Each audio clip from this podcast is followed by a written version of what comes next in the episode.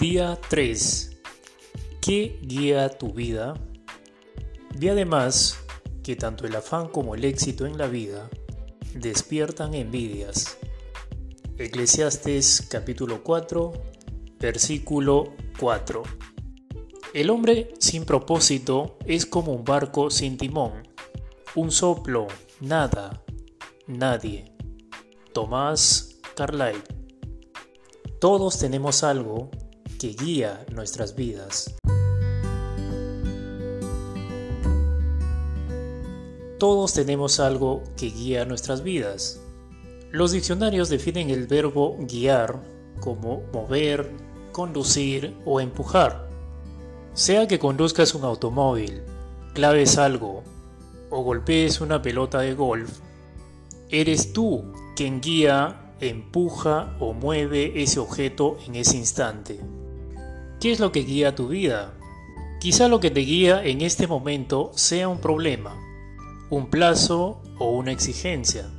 Puede que seas guiado por un mal recuerdo, un temor constante o una costumbre involuntaria.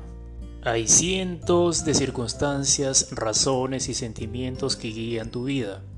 A continuación te presento los cinco más comunes. Primero, a muchos los guía la culpa. Se pasan toda la vida huyendo de sus errores y ocultando su vergüenza.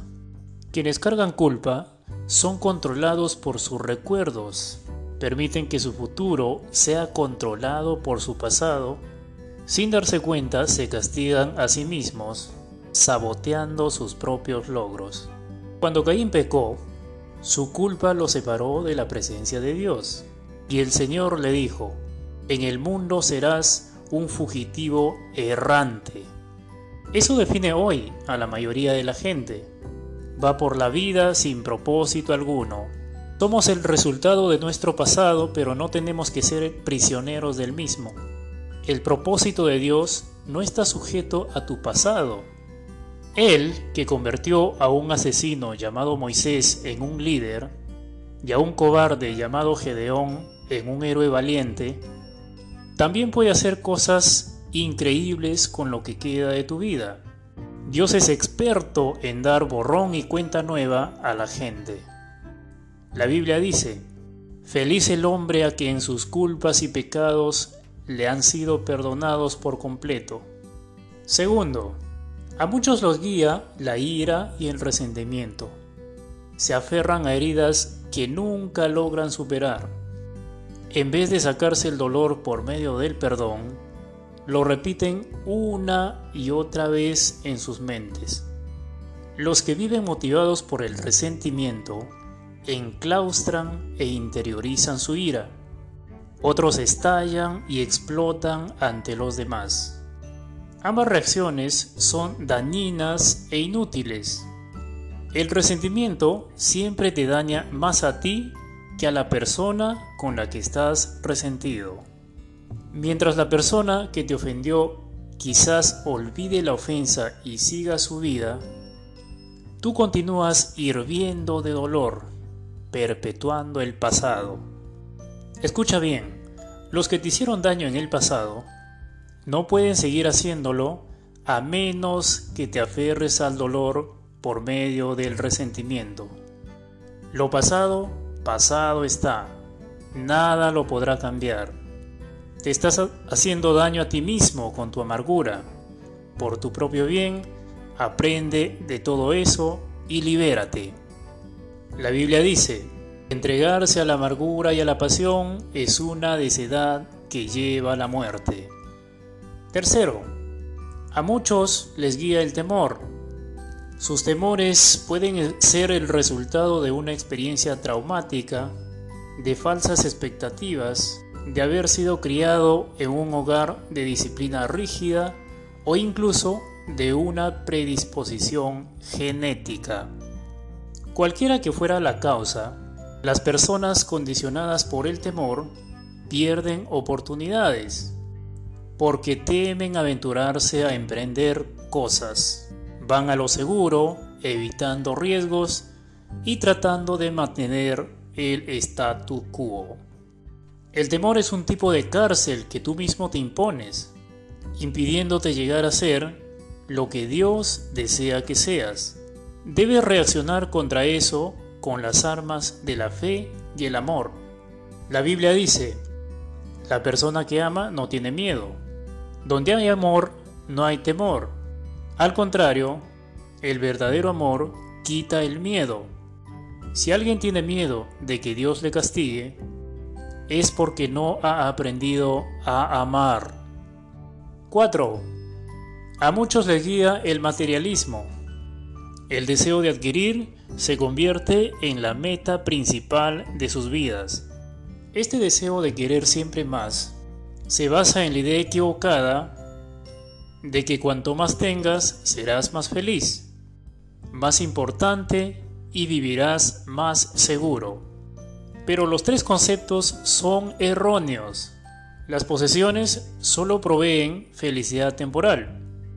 Como las cosas no cambian, tarde o temprano nos aburrimos de ellas. Entonces queremos otras nuevas, más grandes y más modernas. No deja de ser un mito eso de que cuanto más tenga, más importante soy. Cuánto valemos como personas y cuánto valemos por lo que tenemos no es lo mismo. No se puede determinar cuánto vales por las cosas que posees. Y Dios dice que las cosas más valiosas en la vida no son los bienes que posees. El mito más común respecto al dinero es que cuando más tengas, más seguro estarás. No es así. Se pueden perder las riquezas por muchas razones que están fuera de tu control. La verdadera seguridad se fundamenta solo en algo que no te pueden quitar, tu relación con Dios. 5. A muchos les guía la necesidad de ser aceptados. Permiten que las expectativas de sus padres, cónyuges, profesores o amistades controlen sus vidas. Muchos adultos siguen tratando de ganarse la aceptación de sus padres, a quienes es imposible agradar. A otros les guía la presión de los amigos, preocupándose siempre por el qué dirán.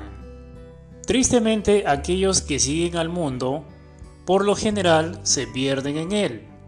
Desconozco todas las claves del éxito, pero tener que agradar a todo el mundo es una de las claves del fracaso. Ser influenciado por la opinión de los demás te garantiza perder los propósitos de Dios para tu vida. Jesús dijo, nadie puede servir a dos señores. Hay otras influencias que pueden guiar tu vida, pero todas terminan en un callejón sin salida. Por ejemplo, potencial sin poder usarlo, estrés innecesario y una vida vacía. Esta jornada te enseñará a llevar una vida con propósito. Una vida guiada, controlada y dirigida por los propósitos de Dios.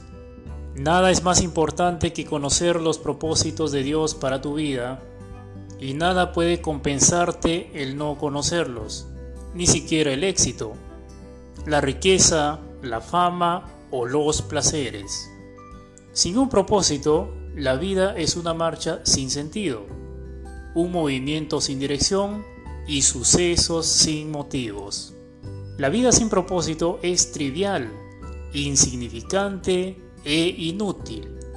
Hay cinco grandes beneficios de vivir una vida con propósito. Primero, conocer tu propósito da sentido a tu vida. Fuimos creados para tener significado. Por esa razón, los métodos que utiliza la gente para encontrarlo como la astrología o los psíquicos son absurdos. Cuando la vida tiene sentido, puedes soportar cualquier cosa. Cuando no lo tiene, resulta insoportable. Un joven de veintitantos años escribió, Siento que soy un fracaso porque intento llegar a hacer algo, pero no sé qué es. Solo he aprendido a vivir resolviendo con lo necesario. Algún día si descubro mi propósito, me sentiré como si comenzara a vivir. Sin Dios, la vida no tiene propósito, y sin propósito, la vida no tiene sentido.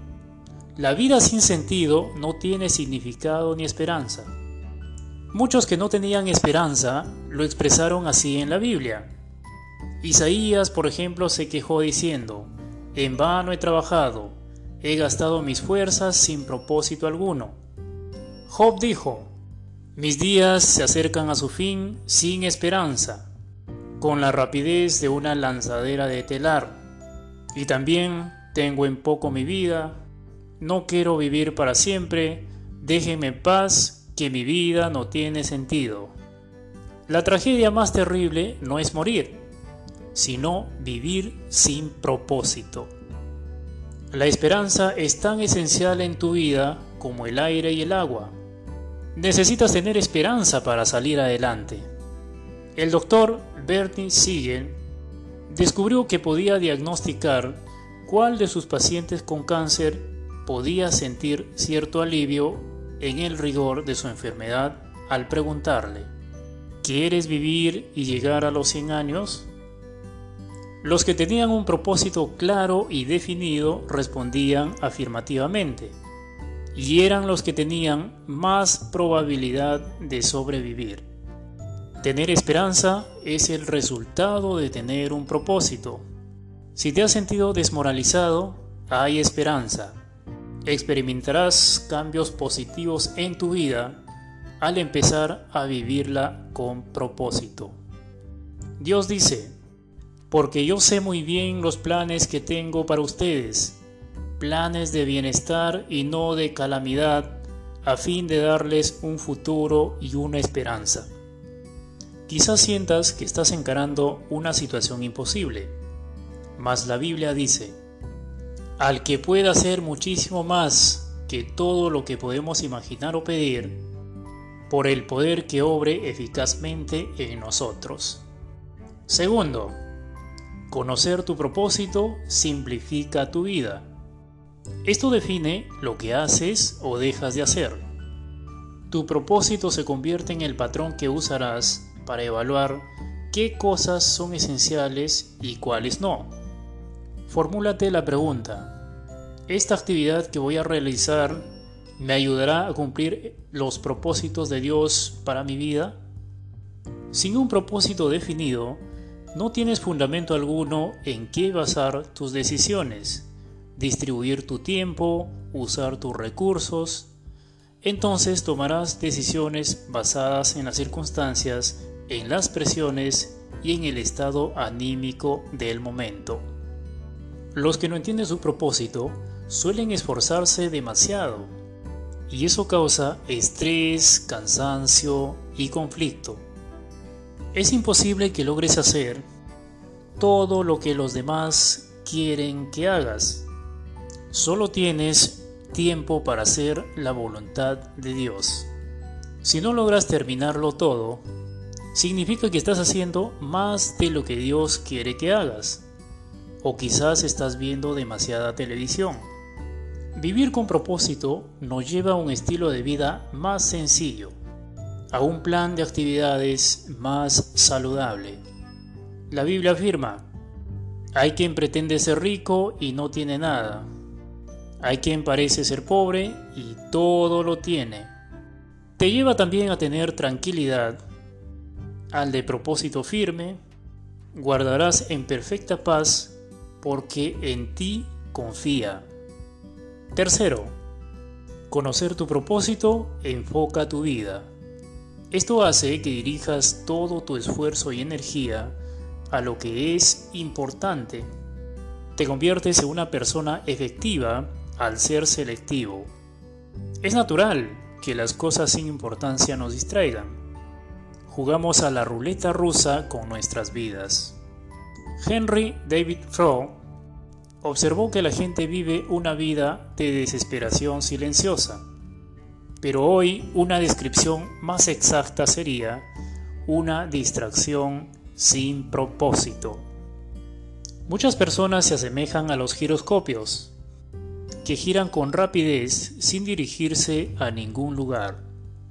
Sin un propósito claro, seguirás cambiando de dirección, de trabajo, de relaciones, de iglesia y muchas cosas más. esperando que cada cambio pueda resolver la confusión o llenar el vacío de tu corazón. Piensas, esta vez quizás sea diferente, pero eso no resuelve tu verdadero problema, es decir, la carencia de enfoque o propósito.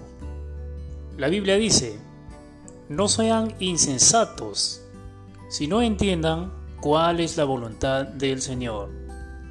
El poder de enfoque puede apreciarse con la luz. Un haz difuso no tiene poco poder impacto, pero puedes enfocarlo mejor concentrando tu energía. Los rayos del sol, con la ayuda de una lupa, pueden ser dirigidos para quemar papel u hojarasca. Cuando la luz es enfocada aún más como rayos láser, puede atravesar el acero. No hay nada más importante como una vida centrada, vivida con propósito. Los hombres y mujeres que han hecho las más grandes diferencias en la historia han sido personas con un enfoque bien definido. Por ejemplo, el apóstol San Pablo propagó el cristianismo casi solo por todo el imperio romano. Una vida enfocada era su secreto. Él dijo, una cosa hago, olvidando lo que queda atrás y esforzándome por alcanzar lo que está adelante. Si deseas que tu vida impacte, enfócala. Ya deja de titubear. No trates de hacerlo todo. Haz menos tienes que deshacerte aún de buenas actividades y concentrarte en lo más importante. Nunca confundas actividad con productividad. Puedes estar ocupado sin propósito alguno y ¿de qué te sirve? Pablo dijo, aquellos que queremos todo lo que Dios tiene, mantengámonos enfocados en la meta. Cuarto, Conocer tu propósito estimula tu vida. El propósito siempre produce entusiasmo. No hay nada que dé tanto ímpetu como tener un propósito claro. Por otro lado, el entusiasmo se disipa por la falta de propósito. El simple hecho de levantarse de la cama se convierte en una tarea ardua. Por lo general, es el trabajo sin propósito, no el excesivo. El que los acaba nos deja sin fuerzas y nos roba el gozo. George Bernard Shaw escribió, Esta es la verdadera felicidad de la vida, ser usado para un propósito y poder reconocer su supremacía. Ser una fuerza de la naturaleza, en lugar de algo inconstante, un saco de males y lamentos siempre quejándose de que el mundo no se ha dado a la tarea de hacerlo a uno feliz. Quinto, conocer tu propósito te prepara para la eternidad. Muchos se dan a la tarea de emplear toda su vida en crear en la tierra un legado duradero. Quieren que le recuerden después de muertos. Pero al final, lo más importante, no es lo que otros dicen de tu vida, sino lo que Dios diga. Muchos no se dan cuenta de que todos los logros son superados tarde o temprano. Las marcas se rompen, la reputación se desvanece, los homenajes se olvidan. La meta de James Dobson en la universidad era llegar a ser campeón de tenis. Se sintió orgulloso cuando pusieron su trofeo en un lugar prominente de la vitrina de exhibición. Años después, alguien se lo envió. Lo habían encontrado en un depósito de basura, cuando estaban renovando el edificio universitario. James exclamó, cuando pase el tiempo, alguien tirará a la basura todos tus trofeos. Vivir para dejar un legado terrenal es una meta que revela muy poca visión. El uso más sabio de tu tiempo es que edifiques un legado eterno. No fuiste puesto en la tierra para ser recordado, sino para prepararte para la eternidad. Llegará el día que estarás ante Dios. Él hará un inventario de tu vida, un examen final antes de que entres en la eternidad. La Biblia declara, todos tendremos que comparecer ante el tribunal de Dios. Así que cada uno de nosotros tendrá que dar cuenta de sí hacia Dios. Afortunadamente Dios desea que todos pasemos este examen. Por eso nos ha dado las preguntas con anterioridad. Al leer la Biblia, podemos imaginar que Dios nos planteará dos preguntas decisivas. Primera, ¿qué hiciste con mi Hijo Jesucristo? Dios no cuestionará tu trasfondo religioso, ni tu inclinación doctrinal lo único que tendrá relevancia será si aceptaste lo que hizo Cristo por ti y si aprendiste a amarlo y a confiar en Él. Jesús dijo, Yo soy el camino, la verdad y la vida. Nadie llega al Padre si no es por mí. Segunda, ¿qué hiciste con lo que te entregué? ¿Qué hiciste con tu vida, dones, talentos, oportunidades, dinamismo, relaciones y recursos que Dios te dio? ¿Lo gastaste todo en ti mismo o lo usaste para los propósitos para los que Dios te creó? El objetivo de esta serie es prepararte para esas dos preguntas. La primera determinará dónde pasarás la eternidad. La segunda determinará qué harás en ella. Al concluir esta enseñanza, estarás listo para responder a ambas preguntas.